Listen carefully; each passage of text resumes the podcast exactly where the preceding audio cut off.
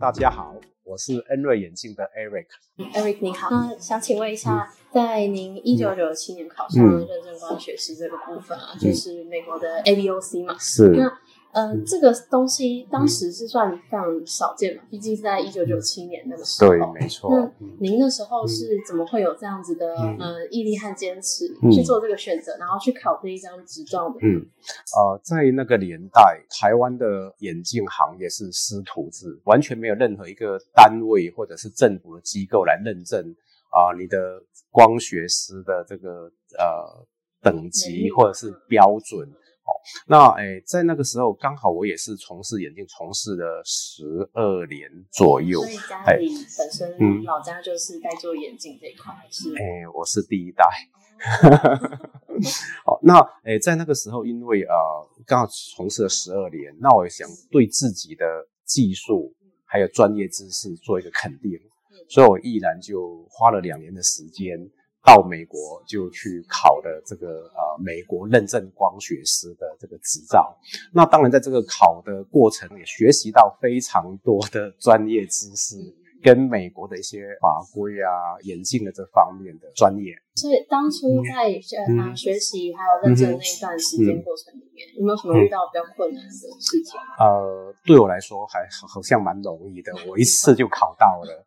啊，我在考试的时候旁边坐了一个呃美国的女生，然后我就问她说：“哎，这个会不会很难考？”她说很难，她这一次是第三年考。哎，结果我很开心，我一次就考到了。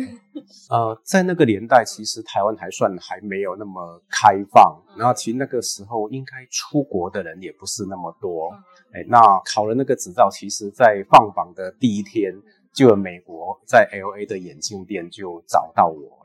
那他就说：“哎，你要不要来美国我们店工作？”然后我可以帮你办绿卡跟移民，因为美国你在从事眼镜这方面一定要有这个认证光学师的执照，那才能在眼镜行业工作。所以它算是另外一种，嗯，懂眼镜的人知道这是一种肯定。对，没错。但是你在呃欧美。必须一定要有这些执照才能够，就跟早年台湾的会计师一样，他是记账师，对不对？就他是没有任何的审核合格，那你就可以当个什么记账师或会计师。但是后来就有像台湾现在就有验光师了。那嗯，那您在生活和嗯生活中的一些品味啊想法，都有一种独特的见解。这些来源啊、灵感啊，都是出自啊我在生活中的这些啊。品味或者是想法的来源，最大来自于我太太 Kelly。哦，她是一个很独特的女生，很多人都会想做的事情，她就不会想去做。啊，所以她希望能所做的是跟别人不同，甚至是能啊带动整个风气或者是潮流。二零零三的时候，当时这家店已经也经营了十七年了，好，刚好碰上 SARS 的期间，好，那当然碰到 SARS 就整个营运状况就非常的差了。那还好也是有 SARS 这个关键，那我们就去思考了，说我们未来要走什么样的方向。那所以说，我跟我太太我们两个人觉得说，哎，我们应该直接去欧洲去做采购跟选货。这样才能啊做出一个不一样跟独特的风格，呃，已经准备好，我们去啊，第一次我们是去米兰，好参加啊全球规模最大叫做 Middle 眼镜展览的时候，那个整个场地呢，大概就是我们台湾世贸展览馆的六倍那么大。好，那我一进去，琳琳琅满目。那当我们要从哪里开始下手，完全没有人带路啊，或者是说，呃，你也完全一个不熟悉的地方，怎么跟他们贸易，怎么跟他们去进口，哦，那都是一个非常对我们非常大、非常大的挑战。哦，那我们也啊，第一次去跟我太太，我们两个人就花了四天的时间，从早上大概九点钟一直到晚上六点，我们在那边啊，完全都没有停止过。然后在里面不断的去摸索、学习、去看，哦，那我们也终于去摸索出一点的心得，哎，如何去啊跟国外啊往来？那后来我们在第二次，我们就去巴黎，哦，也是另外一个，也是全球第二大，但它是比较精，在巴黎，它会比较更多精品在那边，规模就比意大利稍微小了一点点，大概小了一半，但是还是很多参加的展览的那个摊位，大概是上千个。哦，那我们就去啊，更更进步啊，知道哦，原来巴黎在跟意大利的展览还是有些品牌不一样。哦，那我们就也啊很努力的去搜索我们要的商品这样子。哦，那可是，在当这个你已经可以到了国外去下单，那你变得还有一些很多问题啊，如何把它进口到台湾？哦，关税、报关、付税金这一些。那其实，在呃我们下单的这些过程当中，它并不是我下单。他下个月就寄给你，他是在未来的半年会出货给你。那那时候在资金的调动就非常的严峻了。为什么呢？当你接这一次去是一共下了，假设哦你是下两千只眼镜，哦，那如果他下个月这两千只全部这些厂商一次会给你寄给你，你要怎么编出这些款项？你要先汇款给他，他才把货出给你。那这也是一个很严峻的考验，这样子。那以往在台湾啊，就是老式的进货，就哦，代理商会先把货给你，哦，下个月再月结，或者是在下个月再收款，那我们就很轻松。可你反正在那个年代，我觉得啊，我们要先把钱汇到国外，哦，而且那时候我们是。啊，欧元最高的时候非常的高，大概是四十八的时候我们就去了。那所以说，整个这个那时候真的在我在经营恩瑞眼镜以来，真的遇到最大的，虽然是一个转变很好的开，但是你相对遇到很大的风险跟困。对，没错。那我们刚刚开始呃去第一年、第二年啊，每年都去两次或三次。好，那我们就会开始去了解呃如何跟国外这些供应商或者是设计师怎么跟他们进货，然后还要去观察诶未来的流行趋势。最重要就是当时我们拿到 Victoria Beckham 这个品牌的台湾独家，是因为当时根本没有人知道这个品牌。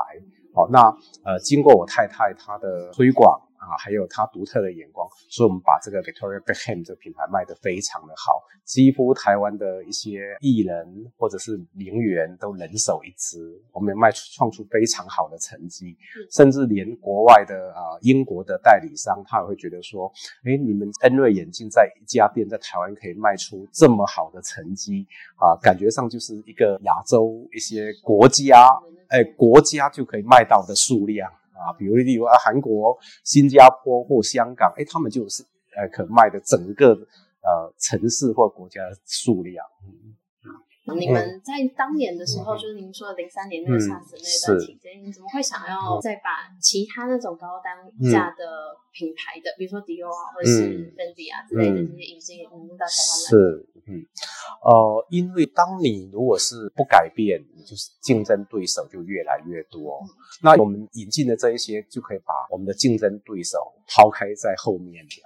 嗯，好，那一一年的时候。您代理的那些 IC Berlin 的眼镜进来之后，销量到第一嘛？那像现在是空 Pass，那在这个部分的话，你们有做什么特殊的一些小配合啊？哦，如果以那个 IC Berlin 来说，其实我们已经啊销售到现在应该已经超过十八年了。那其实呃，刚开始 IC 本身在台湾并没有人知道。哦，那我们首先它就是一个很特殊材质，是用铂钢所制造的。那我们就给它取了个名字，叫做像纸一样薄的钢。哦，所以让客人很容易去了解，说哦，这个钢很薄又很轻。那再加上我们也不断的在加强我们的工作同仁的教育训练、组装啊，或者是如何调整的这些训练。那之外呢，我们也会啊一直不断的办活动啊，邀请客人来体验 IC Berlin 这个眼镜它的独特之处，甚至还有 DIY 的活动，自己动手做出一副你要的 IC Berlin。依据刚刚我们所问到的题目，想问一下，就是。现在有很多日式的新兴的品牌，比如说 Jeans 或者是 Olay 这些品牌，他们都主打比较偏快时尚，或者是比较低价一点的。那你有什么见解？像你刚所提起的那些品牌，我就把它举例成像卡西欧啊，或者是跟一只啊 AP 手表，这不同的工艺，哦，功能是一样，但是是不同的。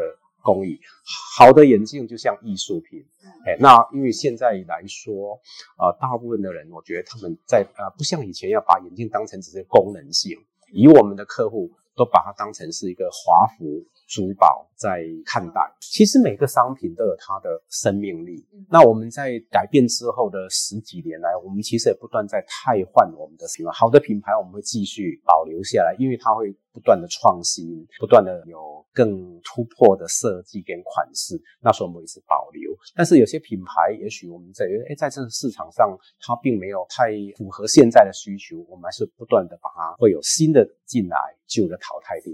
那。像这种眼镜啊，修饰是一种学问的。像比如说，我们衣服可能买圆领的，那圆圆形脸的人可能就比较不适合。那眼镜你们有特别为客人去做量身挑选吗？比如说尖形的、圆形。您所讲的这一些是一个规则，就是说啊，什么样的脸它搭配什么样的框型的眼镜，那这些其实都是太大众化了，只是一般。那我觉得，其实在选眼镜是。啊，每个人的眼光的一个考验啊，这就像说，有的人他喜欢穿西装，有人喜欢穿休闲服，有人喜欢穿球鞋，有人喜欢穿绅士鞋，这些都是看凸显个人品味。那其实，在选眼镜也是一样，其实一个人他应该不只只有一副眼镜，他可能是会像你的外套一样，你可能会有十副、二十副。我相信很多人外套或鞋子都不会只有一双嘛，对不对？或者是一件，一定是会有很多。那所以你一个人能凸显你的品味，就是必须要靠你的眼镜来搭配你的服饰，或你今天的心情，或者是你的场合。嗯，了解。那调光技术是你的独家本领。嗯。那在这个部分是什么原因会让您一直坚持在这一届比较不常见到的领域这一块呢？是。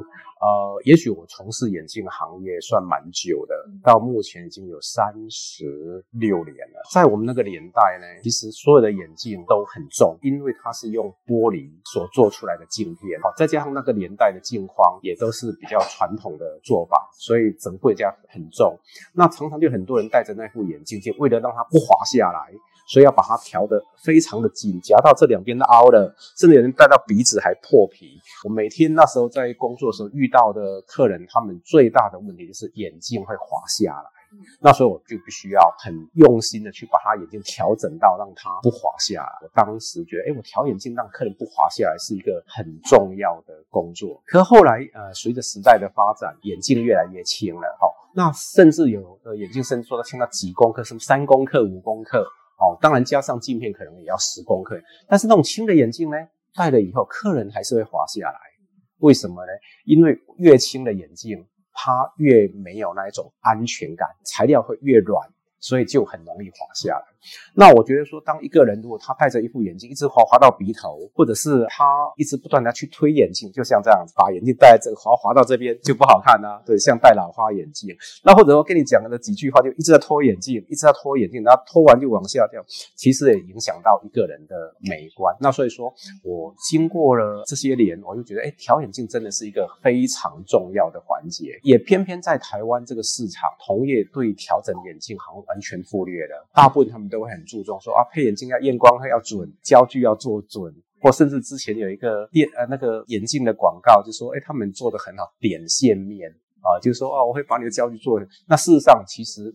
你在这些方面都做得很准，可是你没有一个很好的师傅帮你把眼镜调好跟舒服，那也会影响到。了解。那据我所知，恩瑞这边是比较不在大众通路上面做广告投放这一块的。那你们的下手去做行销推广这一块的时候，你们都是怎么做的呢？我们是把握每一个客户。用口耳相传的方式来做我们的广告。呃，当每个客人进门，我们都会提供给他感动人心的服务。哦，那当然这个服务跟技术本来我们就是会一并都是要做得好。那所以说我们的客人都会一起介绍他的朋友、亲朋好友来我们这边，所以我们就不需要做广告就可以有很多客人。嗯。那最后一题，我想谈谈，就是您在这个产业里面，您看到一些就偏所谓的真实和不真实这一块，您有什么看法呢？嗯，我真的对这个方面，你说真实，我其实我从啊一开店啊，或者从事眼镜行业到现在，我都用一个很真实的心去对待每一个人。对，那至于说不真实，我真的不知道什么叫不真实。啊，因为就是说，我会把每一位顾客当成我是他，就是将心比心。我常常跟我的同事们分享说，当一个客人进来，你想得到什么样的服务、跟技术或商品，那就是客人所需要的。